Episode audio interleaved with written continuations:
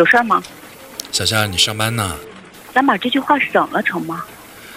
好，我一直都想打电话跟你解释，但是我还没敢，我不知道该怎么跟你说。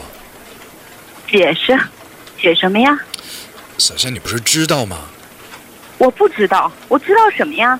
在你跟安安准备开始的时候，你们心里就觉得我是一无知的傻子吧？不，没有，我真的只是不知道该怎么开口，我不知道怎么跟你说。陆然，你追我的时候打电话跟我告白，说的跟现在一模一样。好，既然你那么害怕，那我来问你来打醒吧。你们什么时候开始的？半年前？嗯，差不多。但是那个时候，没有合适的机会把这件事告诉你。放屁！咱们三个天天混在一块儿，前两天咱们还商量着夏天一块儿去哪儿度假。你们俩把我当成什么了？当成你们地下忠实粉丝是吗？坦白了就没戏演了是吧？小仙，不是我说你，我最怕你这样。你先听我把话说完好吗？你先别这么刻薄行吗？我刻薄？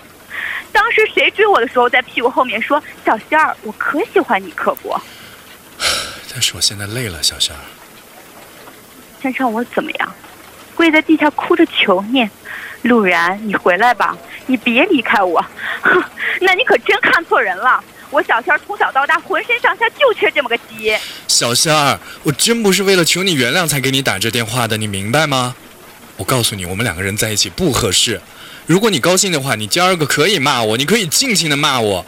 这一回，我可以把你所有最恶毒的、刻薄的诅咒从头到尾的听完，好吗，小仙儿？你忘了我吧。我做不到，对我来说太难了，因为我根本就从来没有记住过你。